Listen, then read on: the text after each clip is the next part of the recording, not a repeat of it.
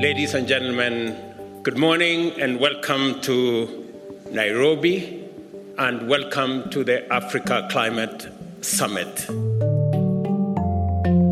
Als Kenias Präsident William Ruto, den wir gerade gehört haben, den ersten afrikanischen Klimagipfel im September eröffnet hat, war das kein Zufall, denn Kenia gilt als Vorreiter, erzeugt mehr als 80 Prozent seines Stroms mit erneuerbaren Energien und ist damit weitaus besser als viele Staaten hier in Europa oder anderswo in der Welt. Vor allem dank Geothermie, Wasser- und Windkraft. Aber weil der Energiehunger wächst, plant Kenia künftig auch mit Flüssiggas und denkt über Atomkraft nach. Deutschlandfunk Kultur Weltzeit und am Ende dieser Weltzeitfolge schauen wir auch nach China, wie dort die Energiewende gelingen soll. Ich bin André Zanto, hallo. Ja, jetzt erstmal nach Kenia. Dort unterwegs war David Ehl. Er hat am Anfang seiner Reise jemand getroffen, dessen Leben sich durch erneuerbare Energien spürbar verbessert hat. Zwischen Maisfeldern und kleinen Wäldchen westlich der kenianischen Stadt Kisumu am Viktoriasee steht das Haus von Maurice Nyakwaka. Draußen laufen Hühner und Ziegen im Schatten des Jacaranda-Baums frei umher. Im fensterlosen Wohnzimmer mit den nackten Lehmwänden unter Wellblechdach sitzt der Mitte 70-Jährige in einem Polstersessel. Sein Blick fällt auf den kleinen Flachbildfernseher, der mit Kabeln an eine gelbe Box mit Kontrollleuchten angeschlossen ist.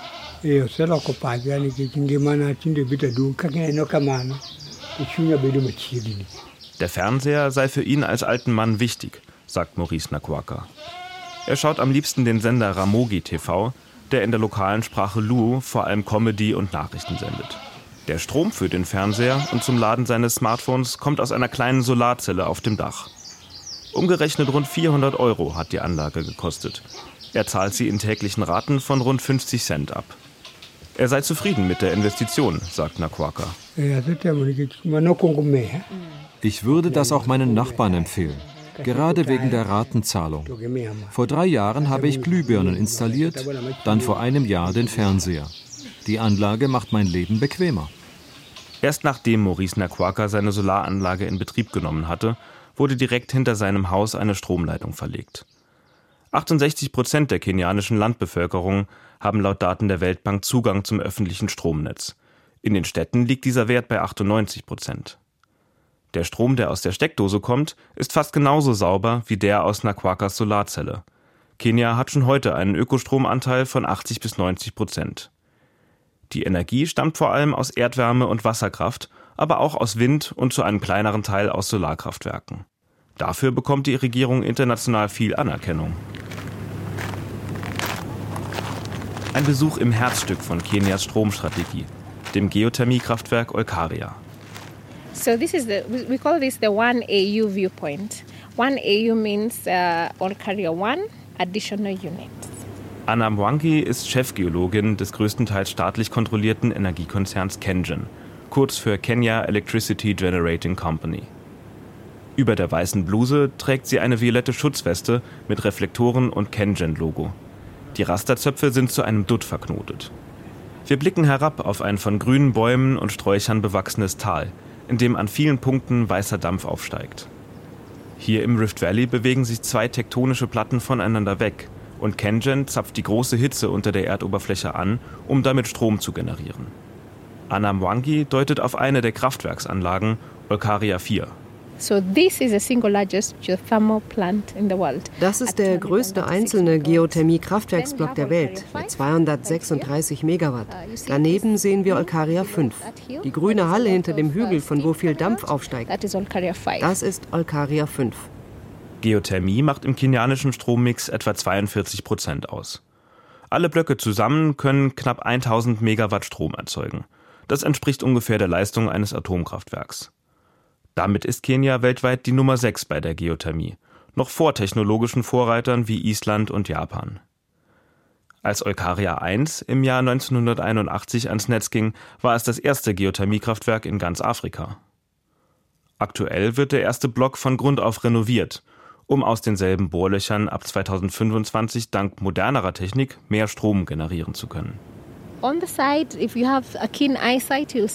Wer gute Augen hat, kann hier drüben eine braune Fläche sehen. Dort standen vorher die Kühltürme von Olkaria 1, die abgerissen wurden. Im Kraftwerksgebäude selbst haben wir die Turbine und die Generatoren herausgerissen und wollen neue Geräte aufstellen, damit wir 63 Megawatt erzeugen können, mit demselben Dampf. Uh, Finanziert wird die Modernisierung der Blöcke 1 und 4 mit zinsverbilligten Krediten der deutschen KfW in Höhe von 45 Millionen Euro. Bundeskanzler Olaf Scholz besuchte das Kraftwerk bei seiner Kenia-Reise im Mai. Die Regierung in Nairobi verfolgt ambitionierte Ziele. Bis zum Ende des Jahrzehnts soll die Leistung der Geothermie auf 2000 Megawatt verdoppelt werden. Dafür reicht es nicht aus, bestehende Anlagen effizienter zu machen, die unterirdische Urgewalt muss mit zusätzlichen Bohrlöchern angezapft werden. Wir stehen am Bohrloch mit der Ordnungsnummer 804. Es riecht nach Schwefel. Aus einem quadratischen Loch im Boden kommt ein massives Metallrohr, das über Verteilstücke mit vier Apparaturen verbunden ist. Aus ihnen quillt dichter Wasserdampf, offenbar unter großem Druck und mit viel Energie. Yeah. Yes. So for me it, it feels like there's a lot of power coming out uh, even bigger wells like uh, the one 921. Hey, 30 megawatts. Now that's that's this is nothing. Jedes der 322 Bohrlöcher reicht bis zu 3000 Meter tief und liefert Energie in Form eines heißen Gemischs aus Wasser und anderen chemischen Verbindungen. Die Wärme aus Bohrloch Nummer 804 soll dem geplanten Kraftwerk Olkaria 7 zugeführt werden. Erst einmal muss jedoch bestimmt werden, wie viel Leistung zu erwarten ist. Bislang ist Anamwangi mit dem Testlauf zufrieden. Die Werte an diesem Bohrloch sind recht gut. Diesen Prozess wiederholen wir an jedem einzelnen Bohrloch.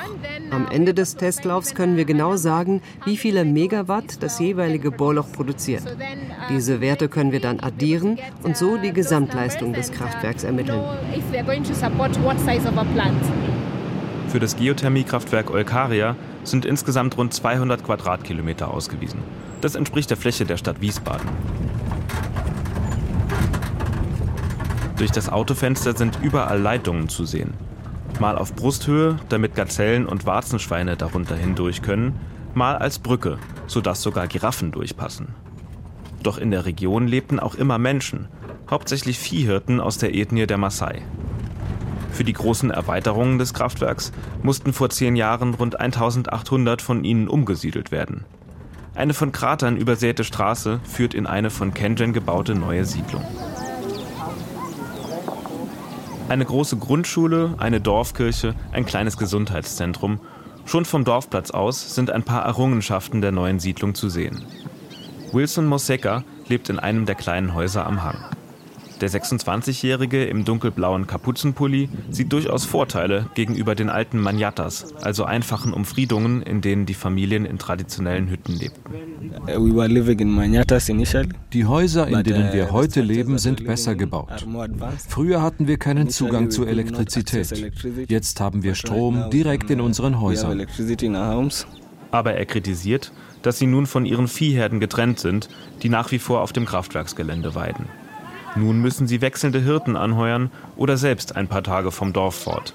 So gehe ein Stück Maasai-Kultur verloren, findet Musika.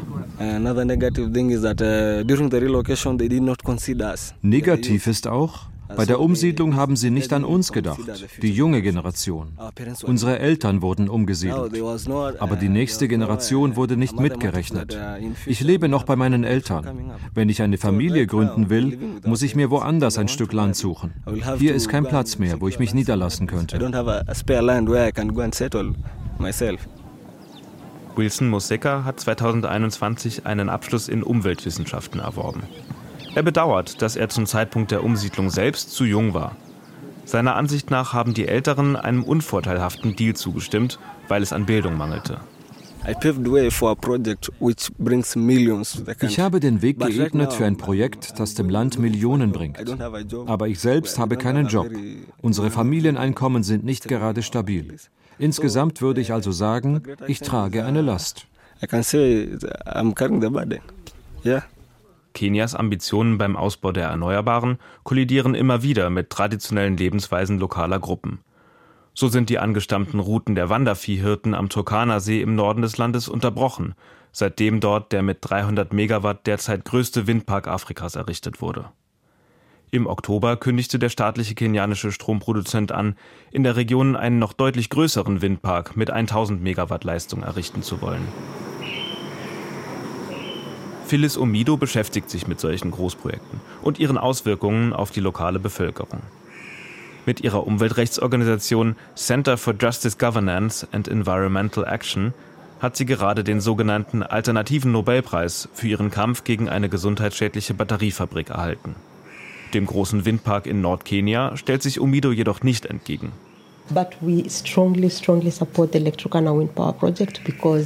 Wir unterstützen das Windkraftprojekt am Turkana See sehr entschieden, weil wir es für nachhaltig halten. So etwas sollten nachfolgende Generationen von uns erben. Aber wir sind gleichzeitig auch dagegen, Weideland zu verbauen, ohne die betroffenen Menschen zu entschädigen. Wir müssen Sorge tragen, dass ihre Lebensgrundlage und ihre Tradition zugesichert ist. Es ist die Pflicht der Regierung, den Wanderviehhirten alternative Flächen zuzuweisen. Omidos Organisation sitzt fast ganz am anderen Ende des Landes, in Kilifi am Indischen Ozean. Ausgerechnet in der Urlaubsregion plant die kenianische Regierung den Einstieg in eine weitere CO2-arme, aber nicht unumstrittene Energieform. Ab 2028 will sie entweder in Kilifi oder etwas weiter südlich ein Atomkraftwerk errichten. Phyllis Omido wehrt sich. Sie spricht mit lokalen Entscheidern, organisiert Informationsveranstaltungen für die betroffene Bevölkerung, hat sich in einer Petition an den Senat gewandt. Sie sorgt sich um die Reaktorsicherheit, um Fischerei und Tourismus und ebenso um die Natur selbst. Es ist ein wirklich schöner Ort. Das Kraftwerk soll zwischen dem Sokoke Arabuku Wald und dem Watamu Meerespark entstehen.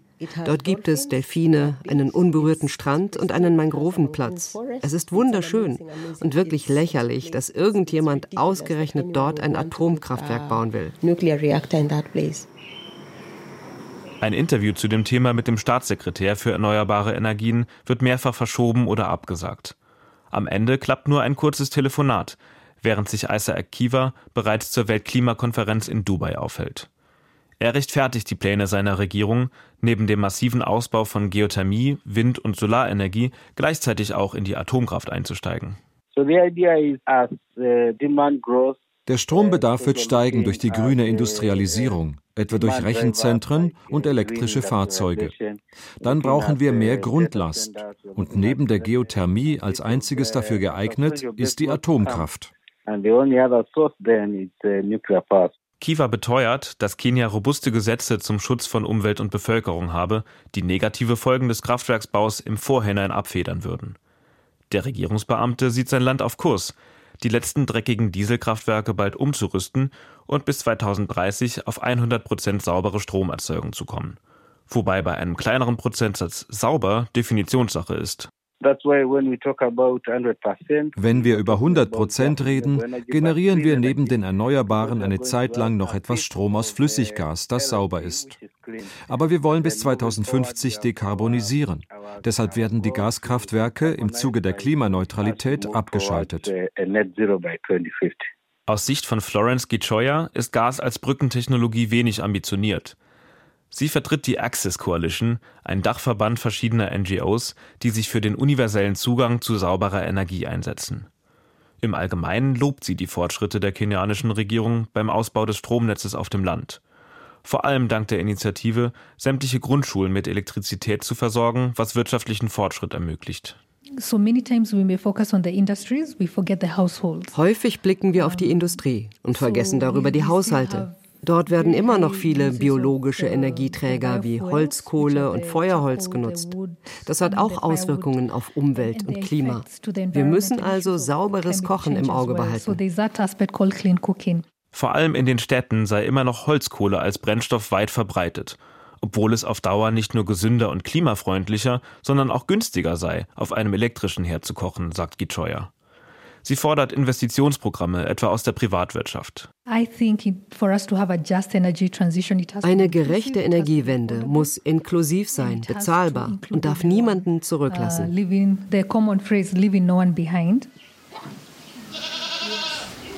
Gemeint sind Menschen wie Maurice Nakwaka und seine Nachbarn im ländlich geprägten Westen. Auch hier wird in den meisten Haushalten auf dem offenen Feuer gekocht. Der saubere Strom fristet ein Nischendasein. Dabei schafft Kenia längst, im großen Stil erneuerbaren Strom zu produzieren. Die nächste Herausforderung ist eher, alle daran teilhaben zu lassen.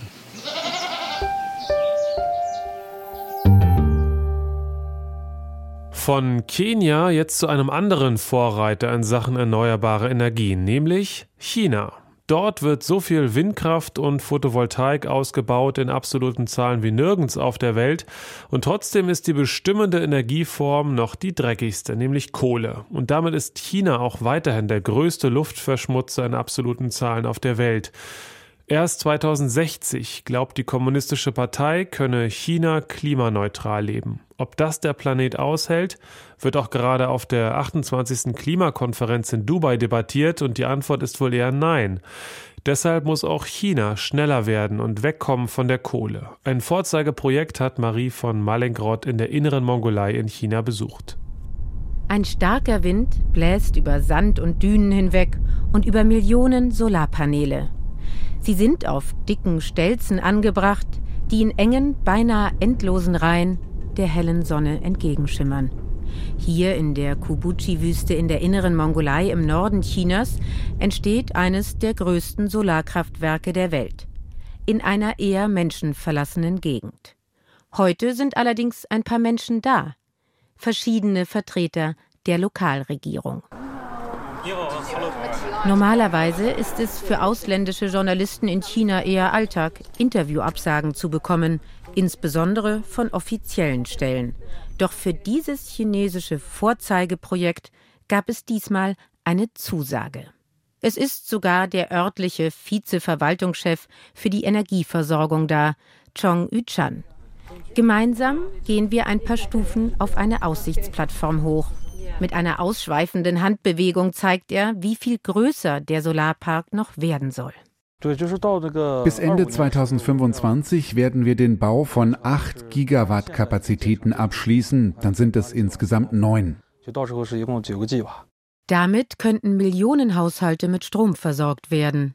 Insgesamt hat China schon fast so viele Solaranlagen installiert wie der Rest der Welt zusammen. Es wird kräftig in die erneuerbaren Energien investiert. Das ist die Seite, die das Land gerne von sich zeigt. Es gibt aber immer noch die große Kohleabhängigkeit. Rote Trucks fahren Kohle durch die Gegend. Wenige Kilometer von dem Solarpark entfernt sind sie auf den eher einsamen Straßen, die sich durch die karge Landschaft schlängeln, ständig unterwegs. Jahrzehntelang hat die Kohleförderung in der inneren Mongolei für ein gewisses Maß an Reichtum gesorgt. Es gibt sonst nicht viel für das lokale Bruttoinlandsprodukt. Schafe, Kühe, ein wenig Landwirtschaft und eben viel Kohle im Tagebau. Wir sind auf dem Weg in den benachbarten südlicheren Landesteil Shangxi, zu einem Dorf, in dem eine Mine neu gebaut wird. Denn China hat in den vergangenen Jahren wieder mehr in Kohle investiert. Eine Karte des finnischen Zentrums für Energieforschung und des Global Energy Monitors zeigt, überall im Land gibt es neue Projekte. Dutzende Kohlekraftwerke sind in Planung. Auch dort, wo es bereits viel Kohle gibt. Wie hier in dem Dorf, in dem eine neue Mine entstehen soll. Das Zentrum besteht aus einer großen Durchfahrtsstraße. Hier sind in den letzten zwei Jahren plötzlich wieder sehr viel mehr neue Läden entstanden. Die Inhaberin eines Restaurants erzählt, wie sehr sie den Auftrieb spüren. Es gehe ihnen besser im Vergleich zu früheren Zeiten. Mein Geschäft läuft ganz gut. Jetzt, wo es einige Kohleminen gibt, ist der Verkehr stärker. Es kommen viele Leute hier vorbei. Viele, die in der Mine arbeiten, sind nicht aus der Gegend, sondern kommen aus anderen Orten. Am Ende der Geschäftsmeile stehen an der Auffahrt zur Minenbaustelle zum Wohnen umgebaute Container. Hier übernachten die Bau- und Minenarbeiter, die jeden Tag zu Fuß wenige Meter zu ihrem Arbeitsort laufen. Wir treffen einen Kohlearbeiter, der nicht bei seinem Namen genannt werden will. Er ist Wanderarbeiter, seine Familie wohnt hunderte Kilometer weit weg. Seit seinem 15. Lebensjahr arbeitet er in Minen. Wenn er es sich aussuchen könnte, dann würde er der Kohleindustrie den Rücken kehren, auch wenn es heutzutage besseren Arbeitsschutz gäbe. Ich bleibe, weil ich keine andere Wahl habe. Bislang habe ich keine besseren Möglichkeiten. Das dürfte für jeden Minenarbeiter gelten. Er zeigt uns Fotos von sich nach einem langen Arbeitstag. Das Gesicht schwarz, die Kleidung schweißt durchtränkt durch die Hitze. Eine Schicht dauert zwölf Stunden. Dann sind 24 Stunden Pause bis zur nächsten Schicht. Essen bringt er sich selbst mit in die Tiefe. Für ihn ist die Kohle Fluch und Segen zugleich. Sie schafft Arbeitsplätze, aber birgt auch Risiken. Da ich in anderen Minen einige Unfälle erlebt habe, wollte ich nicht mehr im Bergbau arbeiten. Dann habe ich versucht, mich selbstständig zu machen, aber das ging nicht gut aus. In dieser Mine sollen ab nächsten Jahr 10 Millionen Tonnen Kohle abgebaut werden können, digitalisiert und mit Maschinen. Dann braucht es weniger Personal. In den vergangenen zwei Jahren gab es nach jahrelangem Rückgang plötzlich wieder mehr tödliche Minenunfälle. Im Februar dieses Jahres ist in der inneren Mongolei eine Kohlegrube eingestürzt. Es sind mehr als 50 Arbeiter gestorben. Vor zwei Jahren erst war diese Mine wieder in Betrieb genommen worden, im Jahr 2021. Damals gab es gravierende Engpässe bei der Stromversorgung, also wurde von der Staats- und Parteiführung beschlossen, wieder mehr Kohlekapazitäten auszubauen. Vielerorts wird mehr Kohle gefördert. Die offizielle Begründung Energiesicherheit. China braucht viel Strom. 1,4 Milliarden Menschen leben im zweitbevölkerungsreichsten Land der Welt. Je stärker die Wirtschaft in den vergangenen Jahrzehnten gewachsen ist, desto mehr Kohle wurde auch produziert. Ab 2030 will die Staats- und Parteiführung den CO2-Ausstoß reduzieren. Klimaexperte Li Shuo meint, es brauche einen Wandel. Er ist verantwortlich für Klimathemen mit dem Fokus China am US-amerikanischen Institut Asia Society in Washington. We are already the biggest coal consumer in the world. We actually burn more than half of the um China verbraucht die meiste Kohle weltweit. Mehr als die Hälfte des weltweiten Kohleverbrauchs wird in China verbrannt. Wir haben also in den nächsten Jahren viel Arbeit vor uns. Chinas Kohleverbrauch muss langsam zurückgehen und wir müssen auch aufhören, weitere Kohlekraftwerke zu genehmigen.